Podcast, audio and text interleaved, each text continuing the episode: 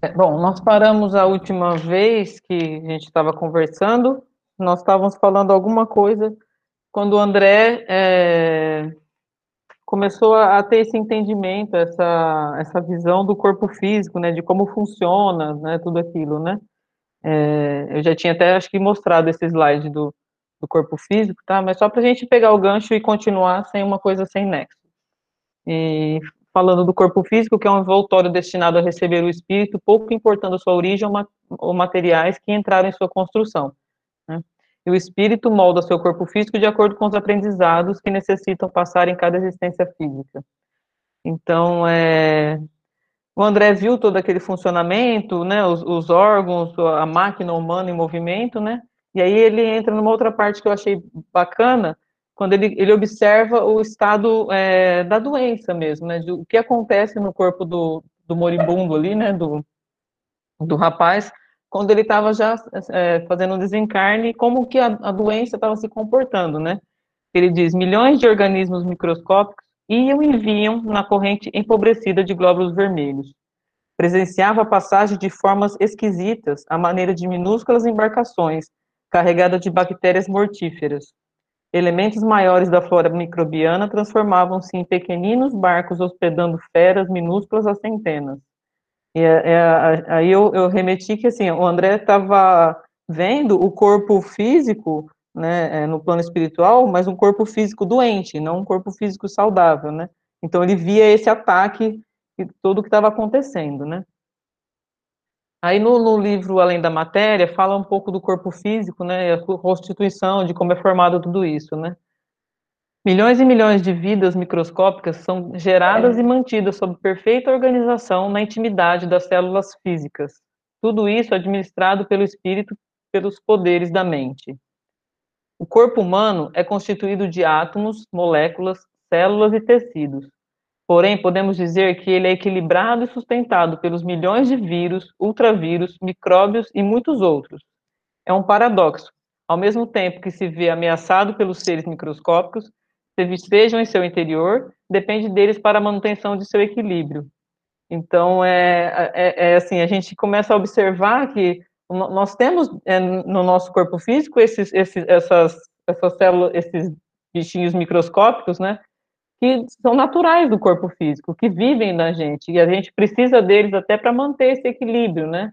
E, e quando a gente está em estado de doença, acontece o que o André viu, né? Essa, esses organismos tomando conta das nossas células, né? Eles tomam conta mesmo da corrente sanguínea, né?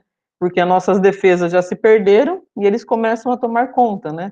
E eu achei bacana ele falar do paradoxo, né? Que ao mesmo tempo que eles se sentem ameaçados por essas criaturas que são é, vistas só por microscópio, ao mesmo tempo que eles se sentem ameaçados, o corpo físico, ele precisa delas para a manutenção da vida, né? É, eu, como dentista, né, a boca é, assim, uma das maiores é, casas de bactéria, né? A gente fala que a boca produz é, milhões de bactérias, né? E, só que, é, ao mesmo tempo que elas podem nos trazer prejuízos, elas também equilibram toda a nossa, nossa flora bucal, ali, toda a nossa, nossa mucosa bucal, toda essa higienização, né? Então é bacana mesmo essa, essa relação, né? E André observa isso de uma forma da doença, né? De como eles estavam se sentindo lá, como estava a doença. E à medida que se consolidavam os micróbios invasores em determinadas regiões celulares, alguma coisa se destacava lentamente da zona atacada como se fosse um molde sempre novo, como se um molde sempre novo fosse expulso da forma gasta e envelhecida. Reconhecendo eu, deste modo, que a desencarnação se opera por meio de processo parcial, facultando-me ilações preciosas. Eu achei bacana isso, porque uh, a gente não tem muita noção de como acontece o desencarne, assim, a gente tem, assim, a gente tem bastante estudo, né, estudou bastante, já viu bastante coisa, mas o, André está passando para a gente uma visão é, que, para mim, né, Alessandra, é totalmente nova, assim, é totalmente. É, ele está deixando no minucioso mesmo para explicar como que esse processo de desencarne ocorre, né? Como que essa, essa passagem ocorre. E, e, e eu achei muito, muito legal ele falar da desencarnação, né? E fui atrás de alguma coisa para a gente poder conversar. É o desencarne eu estava falando antes da gente entrar na aula, acho que a maioria não viu, sobre essa, essa psiquiatra, que é Elizabeth Kiber, eu não sei muito bem pronunciar o nome da, da bonita, né? Mas é uma, uma psiquiatra russa, né? E ela tem bastante livros que fala sobre a morte. Ela é uma das pessoas que mais que, que mais estudou sobre a morte, né? Ela trata de pacientes em estágio terminal. E ela tem uma pesquisa vasta nesse campo, né? E ela aprofundou muito. Ela tem muita teoria e uh, o lado científico é muito bacana o trabalho dela nisso daí. Eu achei legal buscar alguma coisa que, assim, não só é relacionado com a doutrina, porque fala da, da, da vida do espírito, né, mas que também ela não, não tem nada, ela não é uma, uma, uma espírita, né, ela não é da doutrina, né. Então a gente vê, assim, aliando ciência com doutrina espírita, está sempre uma coisa, uma coisa única, né. Quem puder ler alguma coisa desse livro, né, chama Morte e um Amanhecer. Mas ela tem, acho que mais uns se eu não me engano, uns quatro ou cinco livros só falando sobre a morte.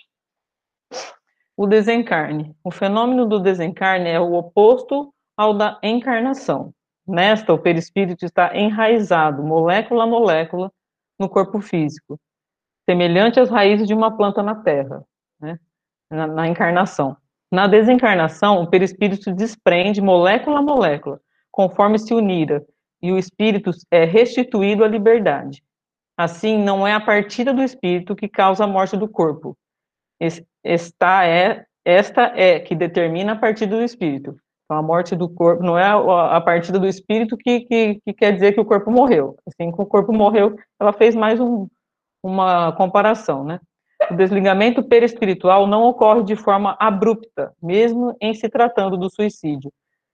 E por que, que eu fui buscar é, informação de, de outras coisas, né? É, eu achei bacana, porque é, é, o André está falando de um estado, de uma pessoa de 60 anos, que está morrendo de leucemia, que já tem um fluido vital já diminuído, que a doença já tomou conta de muita coisa tal. Mas eu, eu pensava, será que o desencarne para um suicida é igual? Será que o desencarne para quem morre de um acidente? É, como ocorre isso, né? A gente tem sempre, é, assim, umas dúvidas, né? E, e ela fala que, que a, a, o desligamento é, é, é, gradual também, assim como o André mostrou aqui, que é como se fosse realmente um molde. À medida que a célula vai tomando conta, a doença vai tomando conta e as células vão morrendo, né? O corpo vai parecendo que se transforma num molde. É como se o perispírito fosse se libertando daquela matéria. É um processo de libertação da matéria mesmo, né? Então precisa morrer aquela matéria para o perispírito se libertar. E, e mesmo numa morte abrupta, esse processo é, é lento, né? Ele não, não, é um processo rápido, né? Porque nós vamos ter a falência das, dos, dos, órgãos, né? Do, do, do, corpo físico, né? E esse, molde do perispírito vai se saindo, né? E aí depois ela, ela até fala que a, o processo de desequilíbrio, de agitação, de agonia, aí independe de cada um, depende de cada pessoa, né? Do seu grau de evolução e do seu entendimento da morte, tudo isso Depende, né? Mas esse processo do desencarne, de como acontece a separação da matéria com o espírito, é um processo realmente é, gradual, não é um processo rápido, não é um processo que se, se difere de, um, de uma situação para outra.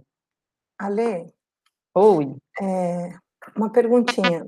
Esse texto é original dessa, dessa, é. dessa Elizabeth? É. Não, porque é interessante falar os termos, né, é, termos é, da todos doutrina. é, porque é traduzido, né? É, ah, todo, tá. Isso todos os, é, porque ela é russa, essa, essa Elizabeth, ah, é. acho que ela é russa, né? E os livros acho que são todos traduzidos. Então, assim, vários, ela tem, você vai pegando na, na, nos PDFs, assim, você vai vendo várias coisas dela, assim, e ela tem uma linguagem, assim, que que fala, né? Eu acho que ela deve ter estudado. não mostra assim, eu não, tenho, não consegui aprofundar na vida dela, sabe? Não mostra se ela estudou doutrina espírita. Não cita nenhum, nenhum no que eu li que ela é espírita, entendeu? Tem, não, mas, é, às vezes as traduções, né? Foram... É, então. Então pode ser das traduções também, mas eu vou buscar saber isso mais certo e vou passar. Mas é que eu achei assim o, o livro dela, a parte, um pedacinho que eu li, né? Eu li acho que três páginas só do que estava ali, né? é, é, bem bacana. O trabalho dela, assim, é bem, bem bacana mesmo, sabe? Legal. Acho que vale a pena alguém dar, quiser dar uma olhada, né? Deixa eu ver onde eu parei. Ah, tá. Aí depois eu, eu nós fomos, eu fui para uma outra parte que eu achei interessante, que ele fala, pela excessiva movimentação da onda mental, observei que o moribundo tentava readquirir a direção dos fenômenos orgânicos, mas em vão, né? É, é, é, é, mostrando mais uma vez assim, né? A onda mental. Eu, eu fiquei imaginando, ah, assim, no momento do, do, que a gente estivesse no momento de, de, de sofrimento já com o corpo físico adoecendo, né? Nesse momento, nós já não temos, ele provavelmente já não tinha mais nenhuma lucidez, assim, né? Mas a, a, a, nossa, a nossa mente, né, que é um atributo do nosso espírito, ela tenta a todo momento é, reorganizar esse corpo físico, né? É, e não é lutar contra, contra isso, é uma coisa meio que, acho que é meio que instintivo mesmo, né? É, tenta reorganizar, tenta readquirir a, a direção, percebe que está tá se perdendo e tenta readquirir a direção do, do, do corpo físico para poder para poder ver se tem mais um suspiro, né? Ele conseguiu ver que tinha uma movimentação muito grande mental, né? A movimentação mental dele era muito grande, né? E a, a, a, gente também é um pouco assim, né? Quando a gente sente que está um pouco doente, né? A gente já parece que a nossa mente já quer já tomar o controle, né? E você fica, o, corpo fica dando sinais que você não está bem o tempo todo, né? E, e a gente tenta mentalmente se equilibrar para estar tá bem, né? Eu acho que isso é é, é natural mesmo da gente, né? O corpo do homem encarnado é um tabernáculo e uma bênção. Nesta hecatombe angustiosa de uma existência, pode você reparar que todos os movimentos do corpo estão subordinados à administração da mente. O André Luiz deixa bastante claro isso, né? O quanto que a, a mente, ela comanda o corpo físico, né? O quanto que ah, o nosso trabalho de conhecimento da mente, de conhecermos a fundo a nossa, nossa mente, a função que ela tem sobre nós, né, sobre o nosso corpo físico, como isso é importante, né, e vai falar disso até mais para frente. Hoje está todo mundo quietinho, ninguém quer falar nada. Todo mundo ri, mas ninguém fala nada. Então vamos lá. Ah, não vou concluir agora não, espera. Vamos lá. Há muitas, aí fui um pouco mais para frente, vou ler mais um pedacinho para vocês. Há muitas afinidades entre o corpo físico e a máquina moderna. São ambos impulsionados pela carga de combustível, com a diferença de que no homem a combustão química obedece ao senso espiritual que dirige a vida organizada. E é na mente que temos o governo dessa usina maravilhosa. Novamente, André Luiz nos pega a entender que a mente ela governa toda essa essa toda, toda essa toda a nossa vida mesmo, a nossa vida material, né? Nós temos que, que sempre estar tá, tá mantendo isso, né? Aí eu fiquei pensando, né, o quanto que a gente, como que a gente pode ajudar os nossos assistidos, as pessoas que, que vão à casa espírita, né, entender um pouco mais, né? Quando o Francisco falou aquele dia lá da fazermos palestras, né, sobre falando sobre a mente, né? Eu sei que é uma coisa muito difícil, porque você falar estudo, um estudo sobre a mente é uma coisa, você falar uma palestra que, que, que você quer, um outro intuito, não é o estudo ali, né? Que é mais o atendimento fraterno, é outra bem diferente. Mas eu acho que nós poderíamos, uh, a gente já faz muito isso, né? Orientar mais os nossos assistidos sobre isso, né? Eu acho que é, assim, conhecer o, o o que o, o poder que a mente tem, conhecer é, como a mente consegue transformar a nossa, a nossa vida, tanto para a doença quanto para a saúde, é uma coisa que a gente a gente está vendo bastante nesse capítulo, né? E ele está pegando bastante nisso, que a mente governa o nosso corpo físico, né? O nosso corpo físico é apenas matéria, né? E a mente que é que, é, que dá a direção, dá o, o impulsionamento para tudo isso acontecer. Já que nós estamos aprendendo isso, sabendo disso, nós temos que tentar passar para as pessoas o, o tanto que, que, eles precisam, o, o, esse conhecimento também, para eles terem essa, essa capacidade, né, de, no momento que a gente pega muito paciente com depressão, e a gente percebe, né, o Ivens, que é médico, deve saber é, entender mais que isso, quanto que um estado depressivo causa males no corpo físico que muitas vezes é irreversível, né? E a gente pode tentar começar por, por esse entendimento, né, da, da, da no, do nosso corpo físico dessa maneira e da mente sendo governante desse, desse nosso corpo, né? Então, se a gente começar a pegar um pouco mais nesse, nesse lado com os nossos assistidos, talvez a gente vai ter um pouco mais de sucesso quando a gente fala mais de doença, né, do P3, P3M, né, P3, não, ah. P3A, desculpa. Quando a gente vai mais no P3A, né, a gente tem bastante casos de doença, né, bastante casos que a pessoa já está muito debilitada, a gente tentar, de uma forma que, que os organizadores, os, os dirigentes é, pensarem alguma coisa, da gente estar tá orientando esses nossos assistidos para que eles consigam é, esse reequilíbrio, né? A gente sabe que precisa de muito conhecimento. Oi. É, aqui no texto, né, é, eu marquei uma coisa importante relacionada a isso que você falou sobre a mente, né? A Irene vai abordar um pouco mais sobre a mente no próximo capítulo também, mas uma coisa interessante, assim, muitas vezes a gente, nas câmaras é, de, de auxílio da casa espírita, é, os médiums percebem muito campo mental comprometido. Né? E o assistido, ele muitas vezes não tem noção disso, né? não consegue entender é, por que, que ele tem essa fixação de, de, de imagens na cabeça, né? essa, a, a, os efeitos desse campo mental comprometido. E o André Luiz dá uma dica aqui que eu achei bem interessante. Ele fala aqui, ó, cada órgão é um departamento autônomo na esfera celular, subordinado ao pensamento do homem. Então, por mais que no campo mental a gente ainda não consiga ter uma plena, um pleno controle, né, vamos dizer assim, muitas vezes o instinto ele fala mais alto ali, né, aquelas emoções elas gritam dentro de nós e a gente não consegue domar no campo mental, mas o pensamento a gente consegue. O pensamento a gente vigia. Né? Então, conscientemente, a gente está vigiando os nossos pensamentos. E aqui ele coloca que esses órgãos do corpo físico, eles são subordinados ao pensamento. Então, ok, a mente, a gente ainda não tem a capacidade plena dessa atuação, dessa renovação, talvez, né? Eu posso estar falando algo errado aqui, mas o pensamento, a minha visão é que o pensamento a gente consegue ter essa vigilância, consegue é, acompanhar melhor o nosso pensamento do que o campo mental. Né? Então, como o pensamento é, é, a ele que os órgãos estão é, subordinados, é onde essa cura, onde esse, essa melhora dos assistidos no P3A, dos assistidos em P3M ou qualquer outro, né, no TDM também, né, é, é onde a gente vai conseguir através, melhorando o pensamento dos assistidos. É, eu acredito sim, tio. Pode falar. Desculpa. É, eu, enquanto vocês estavam falando aqui, eu estava pensando que é muito difícil a gente conseguir fazer é, mudar esse campo mental, né, alterar.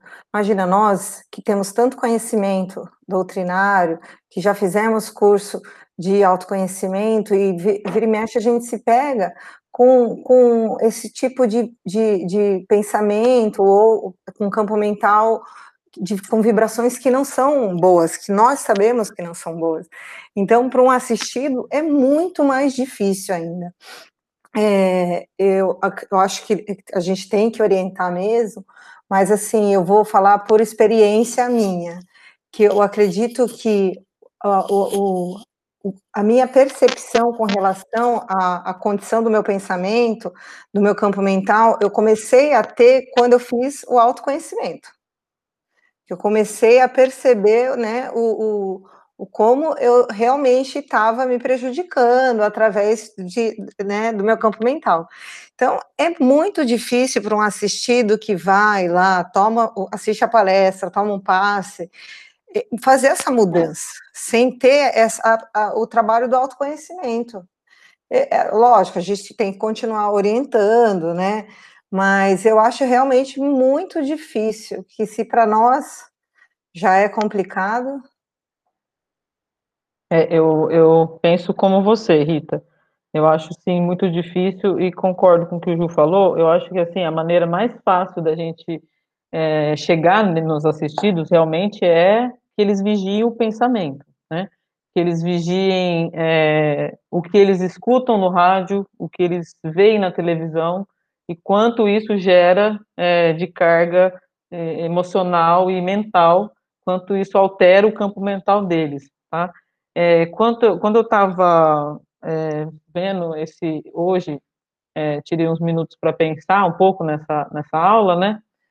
Eu, eu pensei também muito nisso que você falou, Rita. Eu acho assim que o autoconhecimento é a chave. É, eu considero assim que o autoconhecimento deveria vir primeiro do que qualquer curso doutrinário, tá? É uma, uma opinião minha, né? E pode vir contra um monte de coisa, né? Mas eu acredito que se você é, se conhecer e conseguir mudar uma mudança que for mínima, mínima no pensamento, alguma coisa que você consiga se perceber, você pode escolher o caminho doutrinário que você quiser, né? Você vai conseguir dessa forma se evoluir. A gente sabe que não é só dentro da doutrina espírita que a gente vai evoluir, né?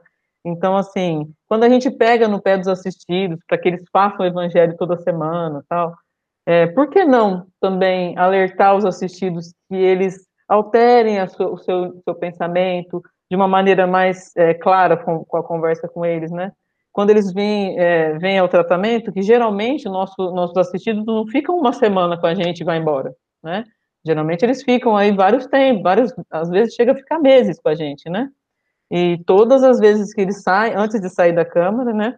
Os os dirigentes sempre estão orientando, né, sobre o evangelho no lar. Você está fazendo evangelho no lar, né? Como está seu evangelho no lar?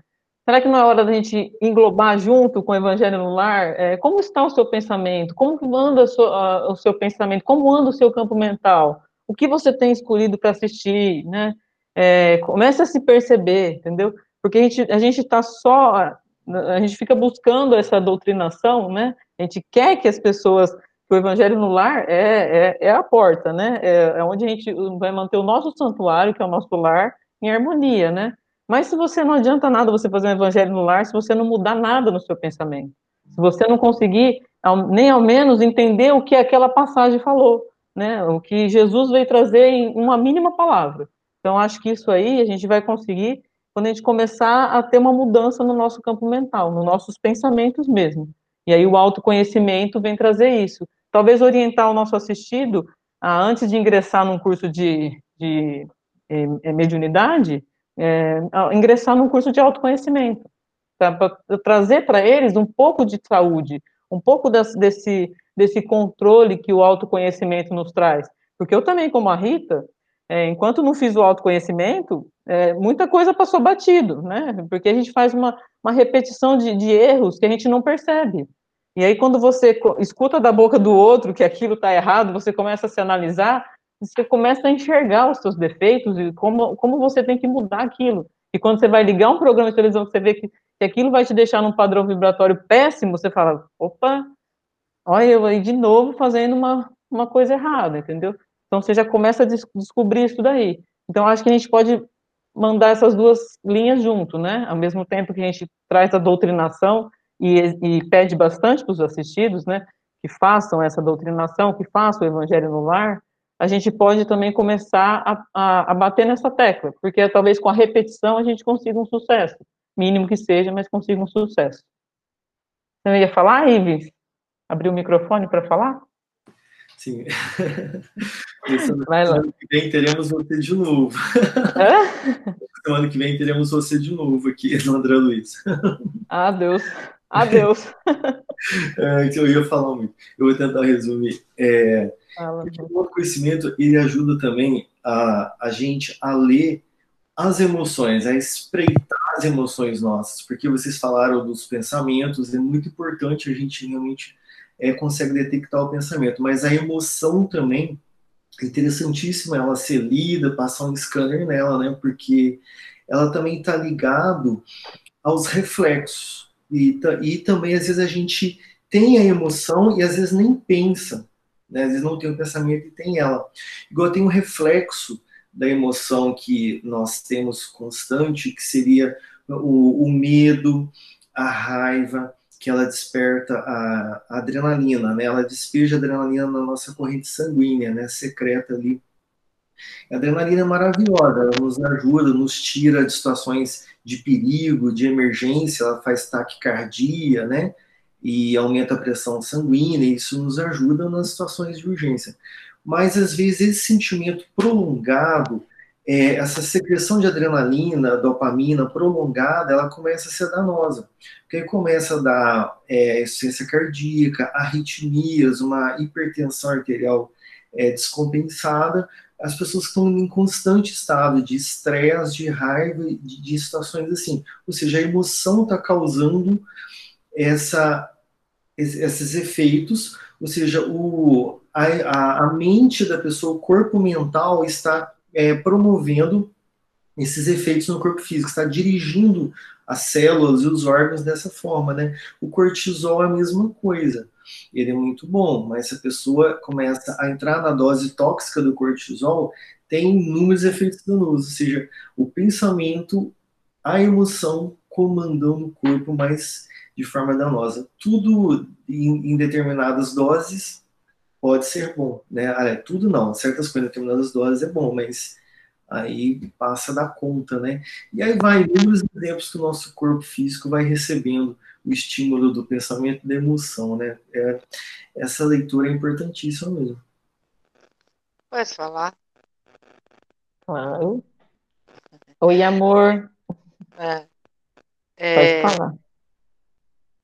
Para aqueles assistidos que não tem ainda o preparo para o autoconhecimento ou que não pode fazer o curso, é muito importante a salinha de espera das quartas-feiras. É muito importante que eles sejam orientados a chegarem na hora e a ficarem até o fim, porque muitos deles sentam ali e não, não absorvem, tomam o passe e vai embora, porque ali naquela sala que tem o início a conscientização do trabalho, da eficácia do tratamento e do comprometimento do assistido com a assistência. Então, é, penso que a gente, na hora que voltarmos no atendimento presencial, é, enfatizemos bastante a importância dessa salinha, que é o preparo para depois, para chamar a atenção, para alertar para a necessidade do autoconhecimento. Obrigada. É isso mesmo. Eu acho que, que a, a Carmen, o Ivens abordou a visão médica maravilhosa, né?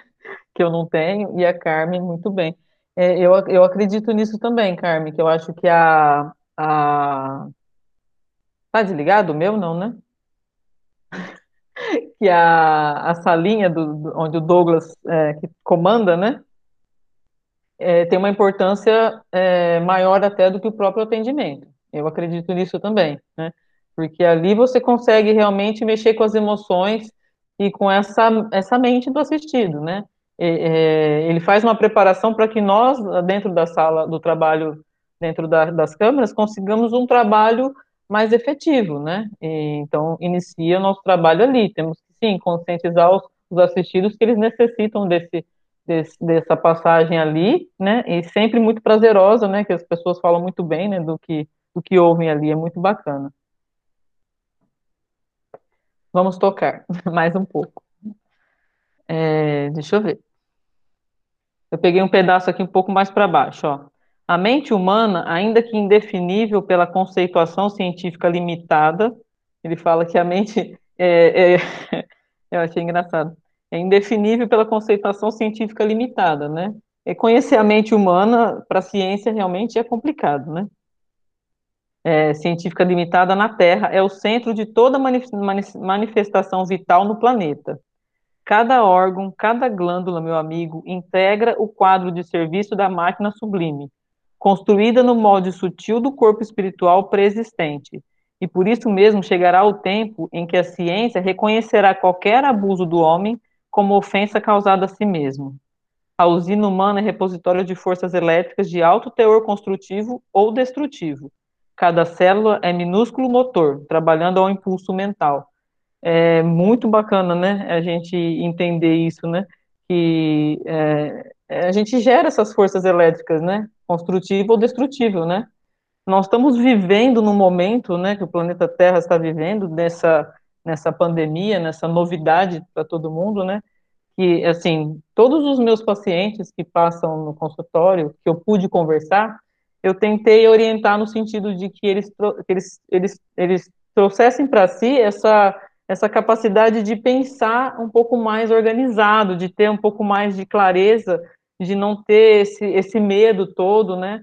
e, e equilibrar mesmo a mente, né? É, porque assim, eu, eu acredito, né? É, acredito muito que a gente só vai conseguir se proteger desse vírus estando saudável, né? O Ivan está aí como médico, vai nos dizer, nós não temos um remédio eficaz, nós não temos vacina, não, nós não temos nada para combater uma, uma coisa tão, um inimigo tão invisível e assim, a única maneira que eu achei, eu acho que a maioria também acredita nisso, é se manter saudável. Como que a gente faz isso? A mente o corpo tem que estar saudável. Porque se a mente estiver voltada num desespero que foi gerado no início da pandemia, o corpo não vai responder, não vai estar saudável. Eu falava muito com meus pacientes isso. É, desliguem as TVs, né? Pare de ver tanta reportagem, né? É, não tenha tanto medo. Tenta manter o equilíbrio da sua mente e tenta fazer um pouco do, do seu corpo físico, numa alimentação melhor, numa caminhada, alguma coisa que te dê prazer. Mesmo a gente não podendo sair de casa, faça programas com seus filhos, façam coisas que deixam feliz. Porque, assim, é a única maneira que a gente teria de se manter é, saudável e conseguir um pouco ficar imune a isso, né? Então, assim, ele fala muito muito disso aqui, né? O alto teor construtivo destrutivo. Você pode construir uma saúde física ao mesmo tempo você pode destruir uma saúde física. É, eu não tenho estudo nada sobre o câncer, mas a gente vê que, assim, as células cancerígenas, né, essa desorganização celular de, de que forma o câncer, está aumentando tão assustadoramente, né, que, assim, a gente para para pensar se muitas das nossas enfermidades não estamos produzindo no nosso, na nossa mente, né, se muitas das enfermidades não são é, emoções, que nem o Ivens falou, emoções que a gente não consegue mesmo é, lidar com elas, né? A gente cria um processo de raiva por alguém e não consegue eliminar aquilo. Você fica alimentando um ódio por uma pessoa, e às vezes a pessoa nem, nem já passou por isso, mas você está lá alimentando isso. Isso vai causar na gente certo descontrole celular, né? E, e, a gente sabe que o câncer é um descontrole celular, né?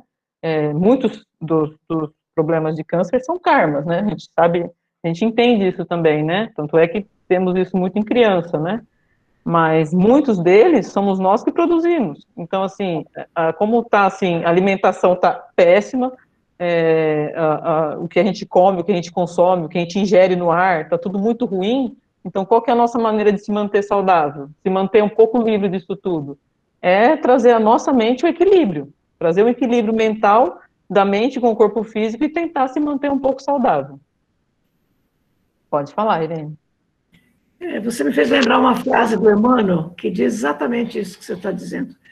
Ele diz que a mente humana é responsável por um número de doenças muito maior do que todas as bactérias e vírus do planeta.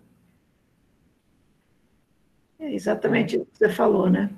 A gente fica assustado, né, quando a gente vê uma, uma situação dessa, né?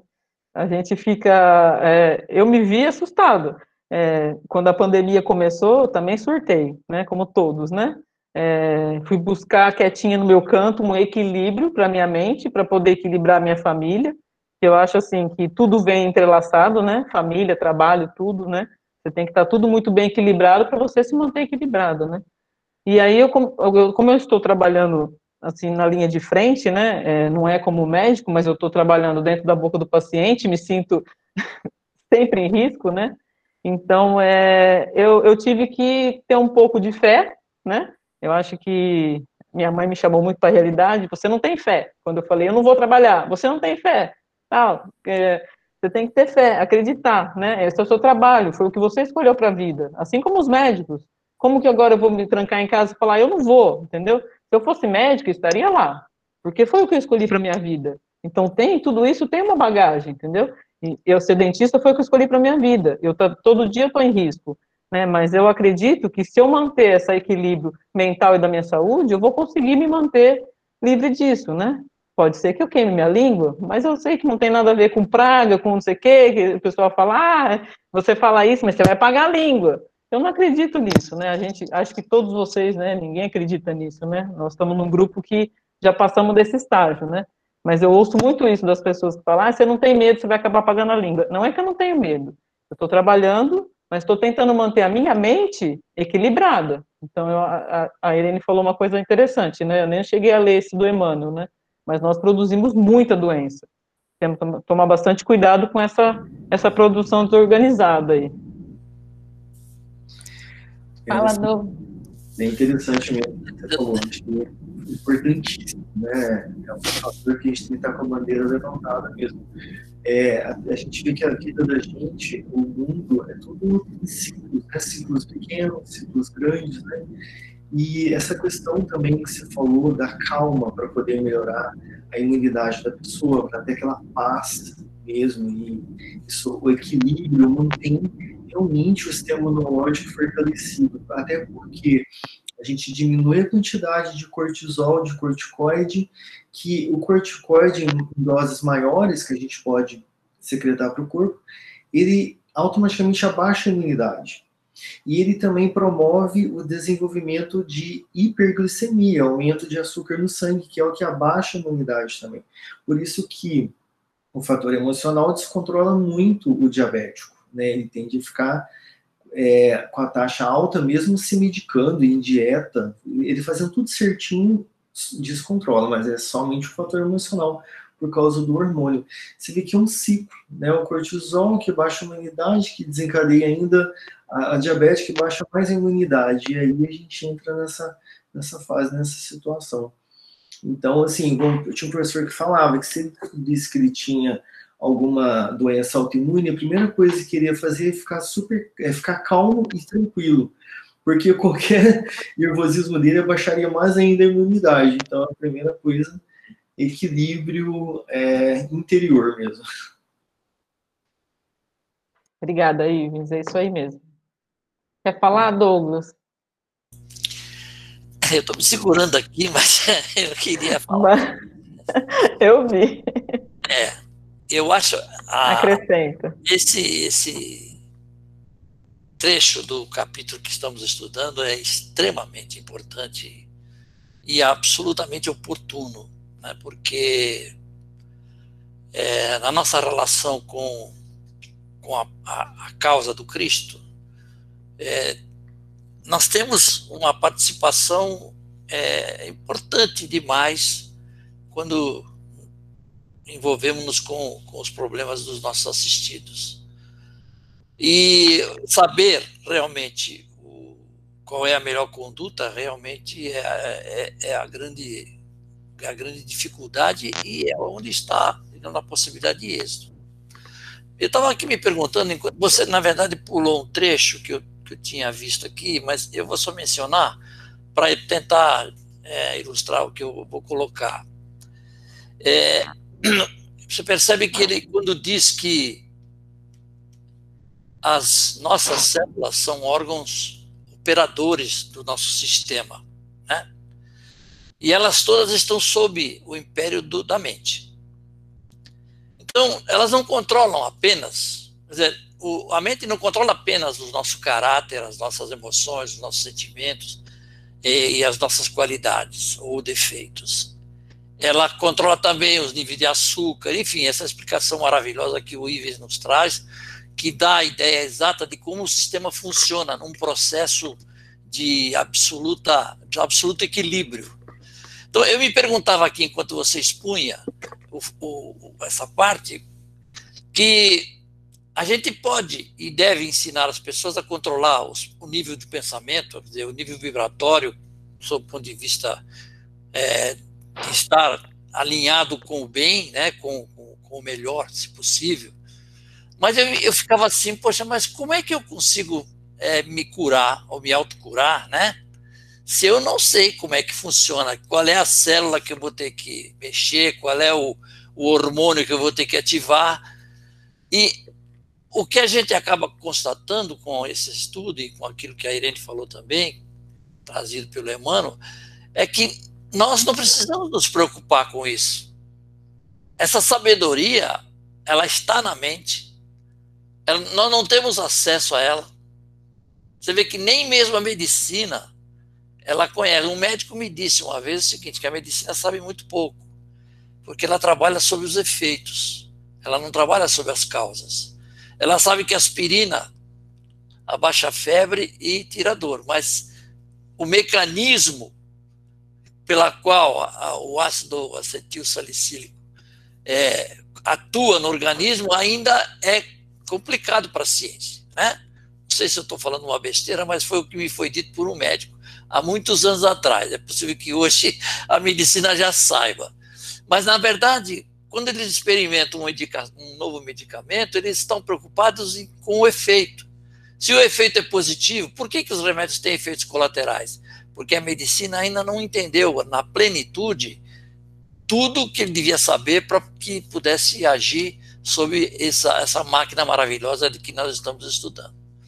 Então, o que fica dentro do, do que eu entendi, aproveitei hoje, aprendi hoje, vocês inclusive mencionaram a Carmen mencionou o problema do trabalho da quarta-feira, eu acho realmente sem, sem qualquer nível de vaidade, sem nenhuma absoluta é, intenção de chamar atenção para o que eu estou fazendo lá, mas é, a minha preocupação é sempre levar as pessoas o, o, aclaramento consciencial sobre a sua vida, sobre o que estão fazendo aqui, como devem encarar as, as dificuldades, as dores e, e nesse sentido, a contribuição hoje vem acrescentar muito ao que eu já faço. Né? Então, o, o que nós podemos fazer? Uma síntese, se eu pudesse sintetizar esse trechinho que você mencionou aí muito brilhantemente. Nós não temos como controlar todas as ações que levam aos benefícios ou aos malefícios que nós temos observado, mas nós podemos ter a certeza de que disciplinando os nossos pensamentos, sob o ponto de vista de transformar a nossa mente num produtor de coisas boas, certamente estamos contribuindo profunda e permanentemente para que os nossos, o nosso próprio organismo físico, que nos dá sustentação para seguir a jornada, esteja na sua melhor condição. Né? É isso aí, obrigado. É isso aí. Eu acho também que a gente não deve se preocupar com a cura, né, Douglas? Eu acho que, assim, é, curar não depende de nós, né? A gente tem que se preocupar em se manter saudável, né? Porque muitas das doenças são para o nosso bem, né? Para o nosso processo evolutivo, né? Então, não vamos preocupar em curar ninguém, né? Eu acho que esse é o nosso, nosso não é o nosso objetivo, a cura, né? Nosso Jesus, objetivo é, é, Jesus disse, né? Vocês devem sempre que possível tanto quanto possível, minimizar a dor do semelhante, do seu próximo. Agora, sem se preocupar com a cura. Agora, ajude-o a compreender por que, que ele sofre. Essa é a grande missão. Muito bem. Vamos ao fim do capítulo. Vamos tentar terminar, gente. É... Eu parei dele falando que a usina do corpo humano era um repositório de forças elétricas. Aí Aniceto se calou no momento, né? E, e, e aí continuou na explicação final, né? Vemos aqui um irmão no momento da retirada. Repare a incapacidade dele para governar as células em conflito. A corrente sanguínea transformou-se em veículo de invasores mortíferos, que não encontram qualquer fortificação na defensiva. Observe e identificará milhões de unidades de tuberculose, lepra, difteria, do câncer que até agora estavam contidos nos porões de, da atividade fisiológica pela defesa organizada e que se multiplicam assustadoramente, de par com outros micróbios tão prolíferos quanto terríveis. É, a gente tem todos isso, ele mostra assim, nós temos tudo isso guardado, né, dentro de nós, né, só que as nossas defesas fisiológicas, quando elas estão ativadas, elas têm a capacidade de mantermos livres dessas doenças, né, no momento que você abaixa a sua defesa, no caso aqui era um, já um desencarne, as defesas já estavam quase que nulas, né? Todas essas, essas células, todas essa, essas doenças tomaram conta do corpo físico do moribundo, né? Do, do rapaz. A nutrição foi interrompida. Não há possibilidade de novos suprimentos hormonais. O agonizante retrai-se aos poucos e ainda não abandonou totalmente a carne, por falta de educação mental. Ele fala que ele não, a falta de educação mental fez com que ele ficasse mais tempo preso na carne, né? Porque, na verdade, assim, é, esse processo que eles falam ali do desencarne ser um processo é, gradual, não é um processo brusco, né? Mas eles também, é, vários autores, até Kardec cita, que esse tempo que você fica no, nessa passagem do corpo é, depende muito de cada um mesmo, né? Depende muito do, do grau de evolução de cada um, né? Vê-se pelo excesso de interferência das células, sobre as quais não exerce nem mesmo um controle parcial, que esse homem viveu bem distante da disciplina de si mesmo. Cai aqui no nosso autoconhecimento, né?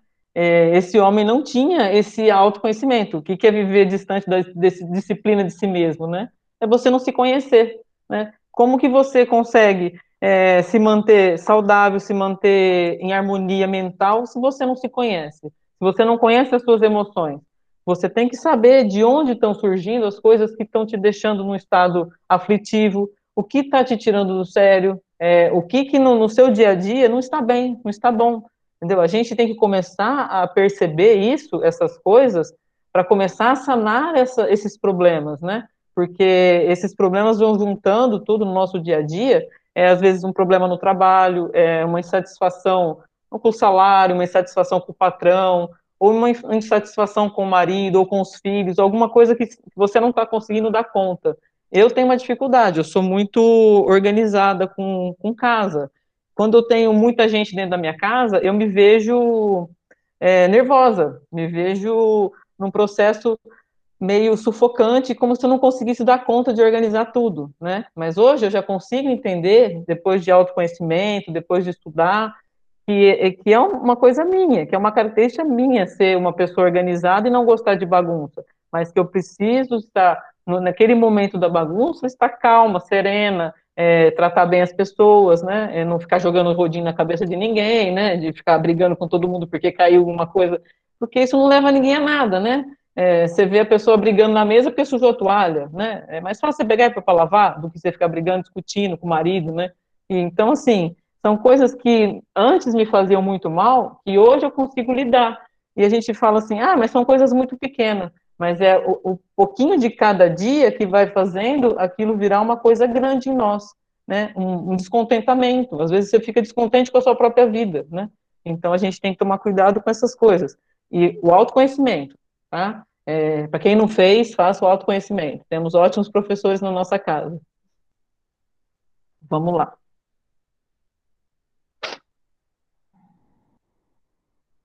Seus elementos fisiológicos são de demasiadamente impulsivos, atendendo muito mais ao instinto que ao movimento da razão concentrada.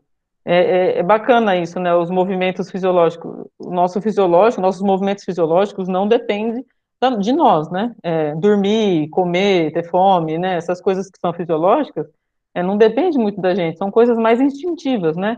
E ele, ele observava, André observava que os movimentos dele eram totalmente instintivos, né? Era totalmente fisiológicos, não tinha nada a ver com, com, com o domínio da razão, uma coisa mental, né?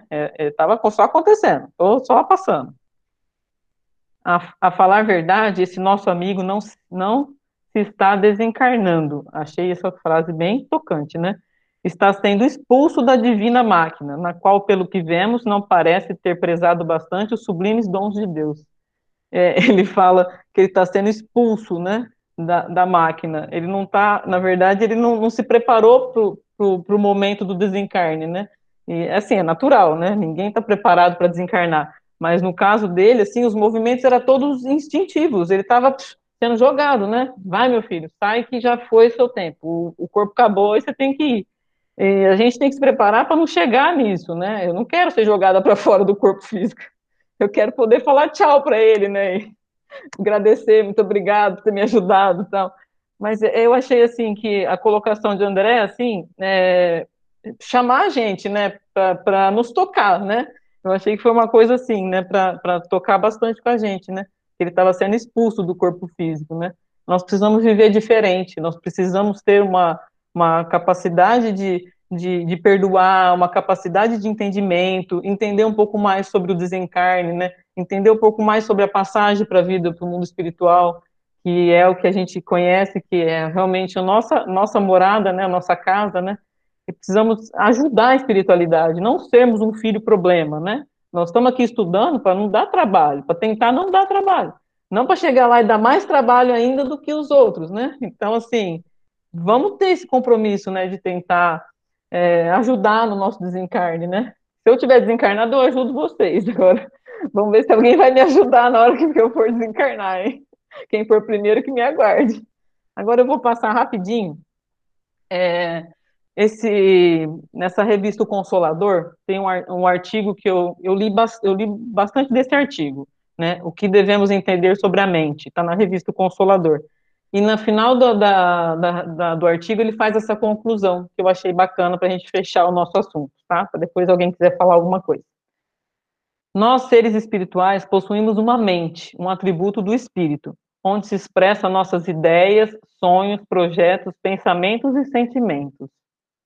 A mente constitui-se de um núcleo de forças inteligentes, envolvidas por um sutil envoltório, que é o corpo mental. Dela partem as ondas mentais que retratam a nossa condição evolutiva e nos ligam a todos que sintonizam conosco. Na corporidade, a mente se identifica com o cérebro e inte intelectualiza a matéria. Nossa mente vem evoluindo conosco através das experiências na dimensão espiritual e na dimensão física, e tal como nós, partiu do simples e ignorante em direção do saber, atendendo ao princípio da perfectibilidade íncito em cada um de nós. Eu não sabia o que era perfectibilidade íncito, fui ao dicionário, né, que é uma, um instinto de perfeição que nós temos dentro de nós, né, somos criados à imagem e semelhança do Pai, então temos dentro de nós o instinto da, da perfeição. Então, assim, a nossa mente, nós buscamos, o nosso espírito busca todo o tempo a perfeição. Nós estamos evoluindo para sermos perfeitos, né? Então, assim, a mente também é, foi criada simples e ignorante e está rumo a esse caminho, né? Rumo à perfeição.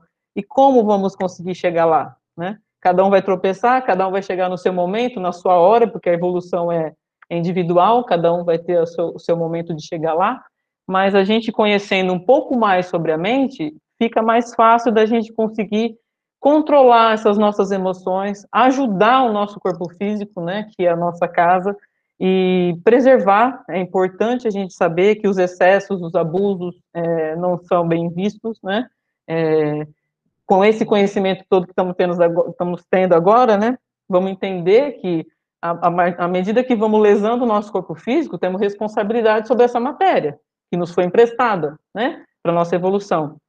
Vamos entender a nossa responsabilidade e vamos tomar conta do nosso corpinho, né? É, todo abuso é, é ruim. É, fazer uma caminhada, pôr o pé no, no mar, tudo isso traz, assim, benefícios, né? Benefícios ímpar. Eu acho que é esse o caminho, né? Agora eu quero ouvir de vocês alguma coisa. Acabei minha aula, três semanas, ninguém aguenta mais ver minha cara. três semanas falando e foi um prazer. Eu aprendi muito, muito nessa, nesses dois capítulos de André Luiz, no livro inteiro, né? Mas nesses dois capítulos eu tive que ir a fundo, né? No, na minha mente, trazer da caixinha algumas coisas que acho que veio do, do passado e espero que tenha sido importante para vocês também. Obrigado, gente. Boa noite. Alessandra, foi excelente. Nossa, aprendemos com certeza muito. É, Obrigada, Ivan. Obrigada. E a gente estava falando da mente comandando nossas células, nosso trato, nosso corpo, né?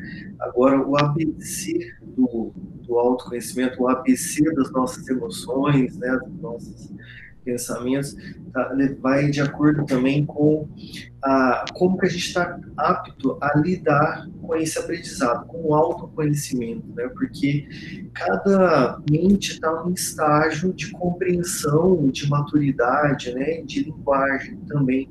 Então, às vezes, é, alguns autoconhecimentos, eles acabam tendo um requisito mínimo da pessoa, que seria uma autoestima, um alto amor, uma humildade, né? Como está lidando com orgulho para poder visualizar com aquela profundidade que está levando para ele, ele próprio. Né? Tem um autoconhecimento que ele já vai usar uma, uma linguagem mais fácil, sem forçar muito, sem exigir muito, essa questão do alto amor e da, da, autoestima, senão a pessoa pode acabar entrando numa depressão, né?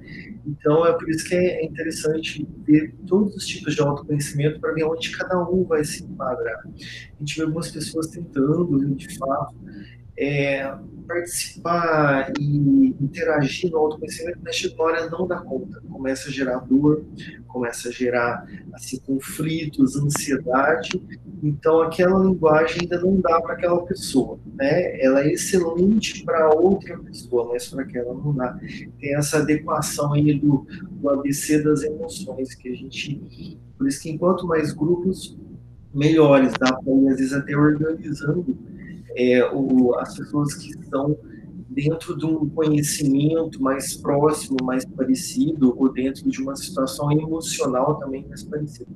Alguns se enquadram muito bem, é, assim, melhor, às vezes, é, no, no, grupo do Douglas ou das aulas do Francisco também que ele está dando agora, né, online, e às vezes ele ainda não dá para o autoconhecimento de fato, que é o grupo que a gente chama de autoconhecimento ele se enquadra melhor, às vezes, na palestra, ele vai se buscar, vai se ver, se conhecer nas palestras, né, do Evangelho no Lar. Então, essas linguagens são diversas e tem que ser mesmo, para caber todo mundo em todos os seus estágios mentais. Né? É isso aí, Irene. A Irene tem dois minutos para dar aula dela, né? Ah, Irene, tadinha, roubei sua aula. A gente continua nas próximas semanas, né, gente? Sim, Não tem muito tempo. É, estudar é sempre bom, né? Foi muito bom, aí, que você esse aprofundamento que você deu foi importantíssimo para todos nós. Eu acho que realmente Obrigadão. dois capítulos são muito importantes e tinham que ser aprofundados mesmo. Muito obrigada pela que você trouxe. Obrigada, pra... obrigada a vocês pela paciência.